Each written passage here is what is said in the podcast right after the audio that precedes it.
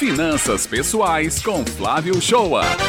E olha só, quem pensa aí em fazer algum tipo de investimento, para o dinheiro render mais, né? está precisando esticar aqui, puxar daqui para fazer render, multiplicar, já deve ter ouvido falar que não existe investimento sem risco. Verdade, Raio. Agora, os especialistas dizem que se a gente conhecer bem esses riscos, até é possível driblá-los. Então, Flávio, quais os perigos mais comuns de aplicar recursos no mercado financeiro? Bom dia. Bom dia, Beth. Bom dia, Raio. Bem-vinda de volta à bancada do Jornal Muito obrigada. Estava com saudade de vocês. Ah, bom dia, ouvinte do Jornal É, para tudo na vida se corre risco, né? Não tem escapatória, né? Eu não concordo com aquela, aquele pensamento de alguns que quem consegue algo porque teve sorte, né? Através, atrás da sorte sempre tem coragem? Então, assim, no momento de investir, também requer coragem, por exemplo, aceitar de seu perfil, se a pessoa é conservadora, se é moderado agressivo, não se meter em algum ativo que não te pertence, porque vai dar sofrimento aí em alguma perda, né? Ter aquela disciplina, alocando de forma recorrente os recursos, né? E abrir mão momentaneamente de alguns desejos para que eles se realizem mais à frente com a pessoa com maior estrutura financeira, né?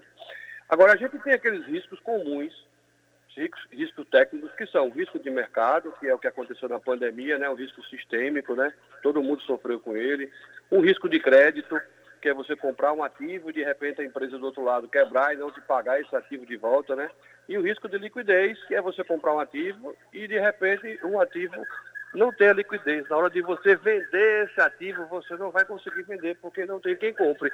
Mas eu não queria falar desses três riscos normais técnicos. Eu queria falar dos riscos comportamentais. Eu queria dar exemplo de três riscos comportamentais. Quando a pessoa vai aplicar seu recurso, que ela tem que ter cuidado. Tá? O primeiro risco é muito comum, é comprar na alta do mercado e vender na baixa. Né?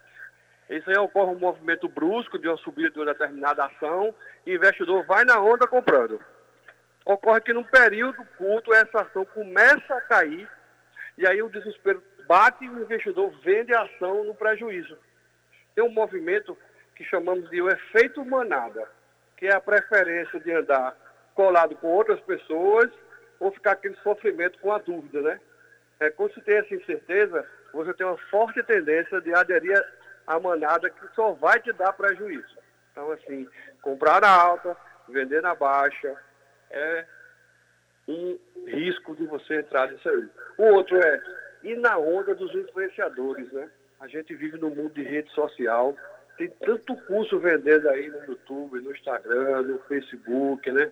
Tem muita gente vendendo formas milagrosas, métodos infalíveis, e querem passar que o investidor vai ficar rico bem rápido e facilmente.